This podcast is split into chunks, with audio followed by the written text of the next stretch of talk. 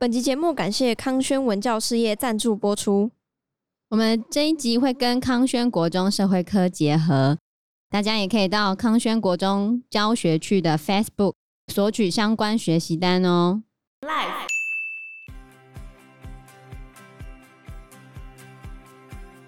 伊丽莎白继任女王的时候，丘吉尔又再度出任首相，他当时是加冕仪式的策划人。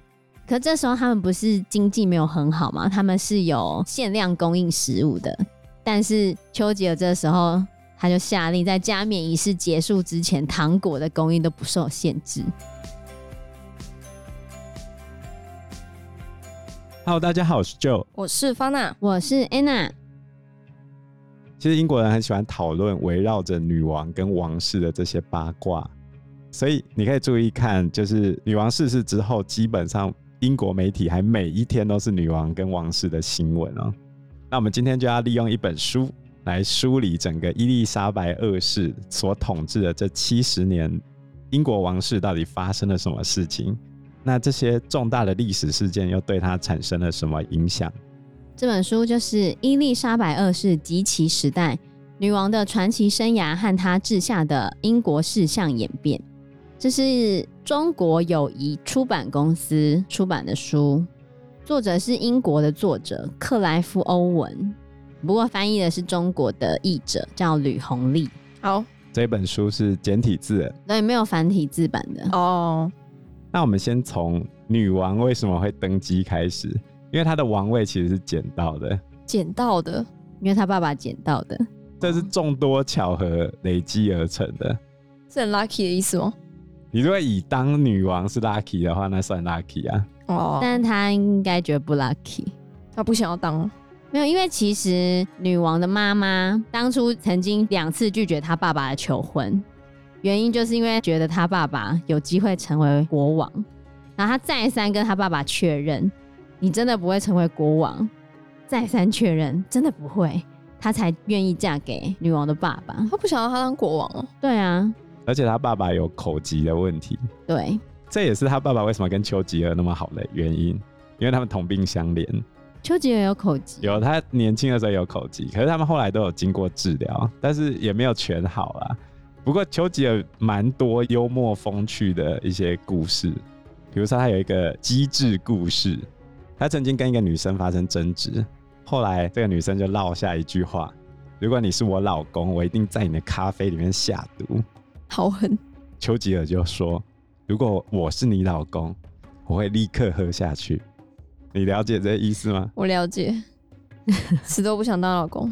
对，其实伊丽莎白二世的爸爸担任到国王，完全是意料之外的事情。对，因为事实上应该是他阿贝爱德华八世，嗯，理论上是他伯伯要当国王的，可他伯伯当了不到一年的国王。只爱美人不爱江山。不过，爱德华八世当时有一个不爱国的丑闻，就是他跟他喜欢的那个女生一起混的时候，那个女生被人家查出来，她的背景竟然跟纳粹有关。就是爱德华王子他喜欢上的那个辛普森夫人，当时辛普森夫人是还在结婚的状态，爱德华王子就很喜欢那个辛普森夫人。就是 还没当国王的时候，他受到希特勒的思想影响，而且他认为希特勒的思想是有利于欧洲发展的一种社会体制，所以辛普森夫人跟纳粹关系密切，爱德华王子就受到辛普森夫人的影响，他也跟着喜欢纳粹的想法，很多人就担心他是受到希特勒的影响，会变叛国贼啊。对，其实那时候希特勒风头正盛。西方世界都希望希特勒去把苏联给打败，嗯，而当时候的确，他们两个也差一点快要打起来。希特勒正在等英法确定立场，然后他就要开干了。结果英法死都不讲，说他们到底要怎样。于是呢，希特勒反而回过头跟苏联签了一个德苏互不侵犯条约，把英法看傻眼了，然后掀起了第二次世界大战。所以其实当时很多人是担心爱德华王子会不爱国嘛，嗯，但英国国内其实没有报纸报道相关的新闻，因为英国国内报纸是不报道这种八卦新闻的，而且爱德华王子还跟国内那些报纸说明了哈，他们是绅士啊，然后不会报道这些事情。但是美国没有啊，啊，美国就大篇幅的报道那个爱德华王子跟辛普森夫人的故事。后来辛普森夫人他就决定要离婚，离婚之后他就可以跟爱德华王子结婚嘛。然后美国的报纸呢，因为他没有跟爱德华王子有任何的协议。然后就大篇幅的报道说，英国的国王即将要大婚的大标题。其实这跟梅根的事情非常像，因为美国人很喜欢八卦英国王室，那英国王室又很喜欢跟这些老牌主流媒体讲好，你们不要报好不好？给点面子。哦。那这些老牌媒体传统的立场就是他们会想要保护王室，然后美国嘞就是典型的八卦仔。因为他们对于英国有一种特殊的情感嘛，那他们又很爱看这些人各式各样的绯闻，觉得很有趣，所以他们就一定会爆出来。那这样会不会其实英国人自己都不知道自己皇室的八卦，然后反而都是美国人知道？没错，对，很多时候他们会从美国的报纸知道英国的八卦，这也太奇怪了吧？早期都是这样子啊，哦、现在就比较不会。哪会？欧普拉那个事情就是这样啊，美国人先知道，然后英国人再去看美国的电视节目啊。应该说，以前传递的速度没有现在这么快，因为现在毕竟有网络嘛，而且新闻马上就可以直播。以前可能没有，以前是报纸，那你可能要从美国的报纸再传过来英国，就需要花一定的时间。但是都是这样子，就是英国本身里面没有什么报道，可是外面已经报的如火如荼了，甚至英国人自己都不知道。这样子的讯息在英国国内其实是不 OK 的。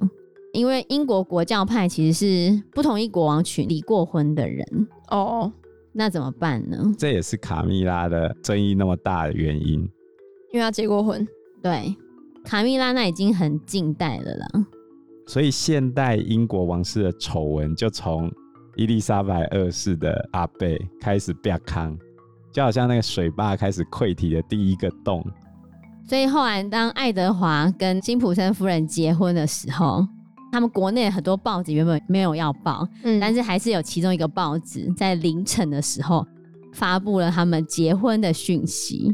这种爆炸性的新闻非常的刺激，而且他们报纸里面还有写到说，人民有权知道国王的全部要求跟条件。因为英国王室是领纳税人的钱，这一点要先搞清楚哦。但是对于英国王室而言，我觉得这也很难讲。因为当时候英国王室是自愿放弃他们手中的权利，交换来的条件理论上就是你们要供养我们王室嘛，而、嗯、我不要这些权利。你如果现在要废掉王室或者不给他们钱，你不觉得有点违反契约精神的感觉吗？有点，这感觉就好像我的曾祖父答应你的曾祖父，我们家要照顾你们家，嗯，可是到你这一代的时候，我反悔了。那是他答应他的、啊，我们下一代有必要传承这个契约吗？这就是很多支持废除英国王室的民众主要的想法。我为什么要继承我祖先答应你的事？对啊，那是他答应你的，不是我们答应的。那你反过头来想，你想尽了契约的好处，人民因为王室主动放弃手中的权利，所以英国没有办法大规模的流血革命啊。嗯。你们之所以能活下来，说不定都是因为王室的老祖宗当时候自愿放弃手中的权利，你的家人才能活下来，才会有现在的你耶。可是也该还完了吧？还了几百年，帮他们付了几百年的钱，够了吧？对不对？等一下，你要想哦，你要想，我们回到那个时间点，也许他一个念头，你全家人家族就全部消失了。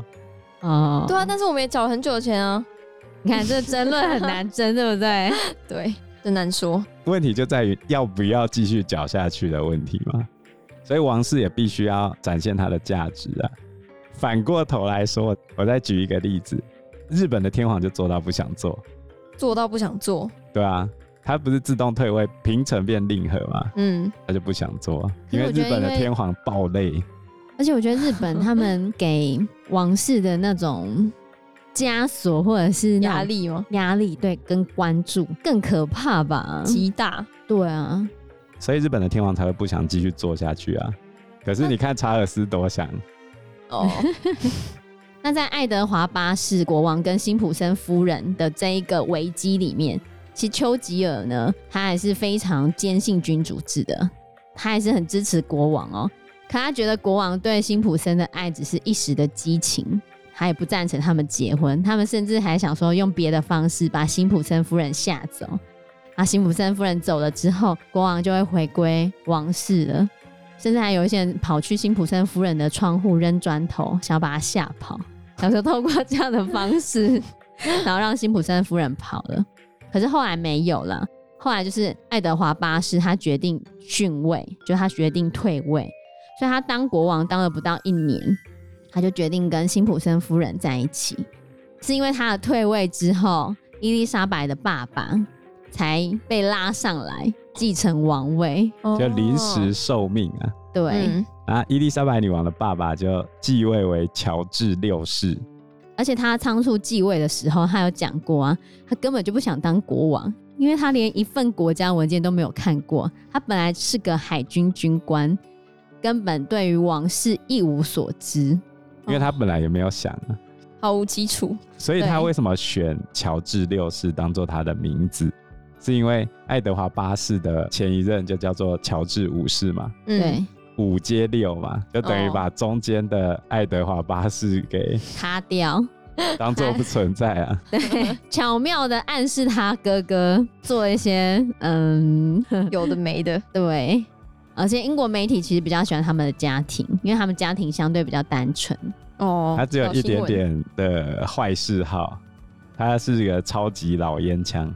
可是当时候人并没有认识到抽烟的危害，觉得抽烟超 man。是哦，当时候的男生女生基本上都是一直抽烟，一直抽烟，甚至觉得对健康有益。哇！所以乔治六世最后也是因为肺癌而过世，这样子。哦。那在乔治六世担任国王的时候，他跟丘吉尔非常好。丘吉尔当时候饱受大家的批评。但是乔治六是因为跟他很好嘛，然后后来经过长期的观察之后，他发现丘吉尔真的是为国为民的一个宰相。他甚至还跟人家讲：“我再也找不到比丘吉尔更好的首相了。”然后他甚至还会留丘吉尔下来跟他一起吃饭，这样。他是很喜欢他哦，很喜欢他，他们两个感情非常好。嗯，而且又是 口吃兄弟。但讲话很辛苦哎，两个口吃的人应该可以吧？聊天时间会拉非常长。就慢慢讲。那关于他口疾的这件事情，后来还翻拍成电影《王者之声：宣战时刻》，嗯，很好看哦。金牌特务的那个男主科林·佛斯演的，对，科林·佛斯，帅大叔。二零一零年十大佳片。书的第二章呢，其实很快的就跳到了女王继位的时候，她又要开始处理一个事情，快速的解释一下。英国在第二次世界大战之后，他们其实国内的情势非常的严峻，打仗的时候都花光了钱嘛，嗯，然后人民都身心疲惫。那时候丘吉尔跟他的保守党就被迫下台，后来换了克莱门特·艾德里领导的工党政府。工党政府跟丘吉尔不太一样，好，工党政府他希望可以建设一个福利国家，希望可以进行医疗啊跟教育的改革。还要保持全球帝国的地位哦，哦，所以在打完仗之后，他们经历了九年的财政紧缩，还进行了粮食定量的配给制，非常的辛苦。就是打仗打完之后，过了一段辛苦的时间，九年哦。对啊，后来在伊丽莎白公主跟菲利普亲王的结婚，才让英国人民稍微轻松一点。因为你知道吗？王室他们只要举办婚礼，通常都可以得到很多的礼物，而且可以带来非常多观光的收入，是他们的观光财。然后那些纪念品都可以赚很多的钱。他们结婚时候会有那种瓷盘，然后瓷盘上面可能会有一些徽章，会有一些图案，甚至就是女王啊，或者是威廉王子、凯特王妃。反正王室成员里面的那些肖像都可以印制在一些杯盘上面，然后是可以拿来当纪念品的。签名还可以卖钱，好不好？自己卖自己婚礼的纪念品，这样可以啊？当然啦、啊，当然，人家是名人哎、欸，所以我就跟你讲，他当成一个吉祥物，我觉得很有趣啊。所以其实你看，在一九四七年伊丽莎白公主跟菲利普亲王结婚的时候，那些大英国协以送结婚礼物为名义，给英国送了非常多的东西，好，送了数百吨不易腐烂的食物。那这些食物后来伊丽莎白都用她认为最合适的方式分类成各种小包，然后分给那些丧夫的啊、守寡的啊，或者是领养老金的那些人，哦、而且还亲笔写了信给那些人，一张一张写。对，因为第二次世界大战打完之后。英国的经济并不是很好，大家都很累，经济已经垮了，当时还在重建阶段啊，所以伊丽莎白二世做的这件事情更是太暖心了。这时候他还没继任哦，大家就已经给他蛮高的评价了，而且你就可以知道，王室在各种大大小小的继位典礼啊，或者是新成员的出生啊，或者是他们谁谁谁结婚啦、啊，都是可以拿来。创造一些收入，一些商机。对，那离婚呢？呃，离婚就离婚卡，离婚就不好说了。像是伊丽莎白公主跟菲利普亲王他们两个结婚的时候，据说当时就有两亿的人，海内外两亿人同时聆听或者是收看他们的结婚典礼，多夸张啊！两亿人啊，对啊，很多很多，天哪！但后来在他爸爸往生之后，女王终于要继位了嘛？好，她在一九五三年的时候，她的继位，这个加冕典礼也是非常多人观看。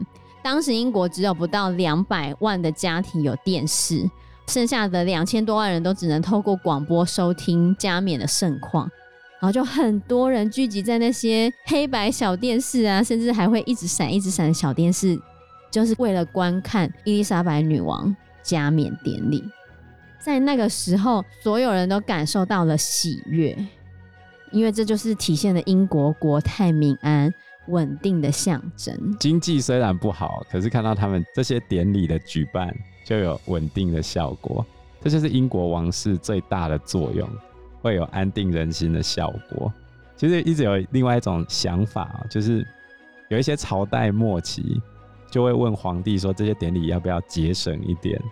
有些大臣就会讲一种意见，就是如果现在不花这些钱的话，人民反而会担心，说我们花不起这个钱了，是不是真要垮了？对，虽然有点狗屁不通，但是也有那么一点点道理啊。哦，所以你讲的这个，在 这一次的事情其实也是有。哦后来在伊丽莎白继任女王的时候，丘吉尔又再度出任首相。他当时是加冕仪式的策划人，可这时候他们不是经济没有很好嘛，他们是有限量供应食物的。但是丘吉尔这时候他就下令，在加冕仪式结束之前，糖果的供应都不受限制，即便那个粮食大臣跟他说这样会食物短缺，不行呐。他说我们要强化我们的帝国的伟大，要给大家良好的感觉。你如果去限制那个糖果的数量，这样大家就不开心嘛。所以他就是无条件供应糖果，一定要建立一个形象，对，糖果很够，尽量形象很重要，好不好？你看，像 Elsa 要继位的时候，他不是就要把那城堡打开，邀请各国政要来，他千百个不愿意啊。哦，也是。所以他加冕典礼的时候创造了很高的票房，大家都在看，而且他又有一些舞会啊、宴会啊、聚会啊，其实都还是蛮奢华的。因为你看，大家战争之后过得很。很辛苦，很萧条。可是，在仪式转播的时候，虽然他们已经有尽量不要那么铺张奢华，可是看到那个样子啊，加冕典礼的礼服啊，那个马车啊，因为女王是坐黄金马车，虽然那个黄金马车是乔治三世在一七六二年的时候就已经用过的，但是还是坐着黄金马车。一七六二，对，所以你看那个加冕典礼。嗯还坐黄金马车，然后看起来奢华，然后大家可以尽量吃糖果。糖果帝国还没陨落啊！不然我跟你讲，二次大战完之后，英国穷到什么程度？你去肉铺买肉，买不到没臭酸的。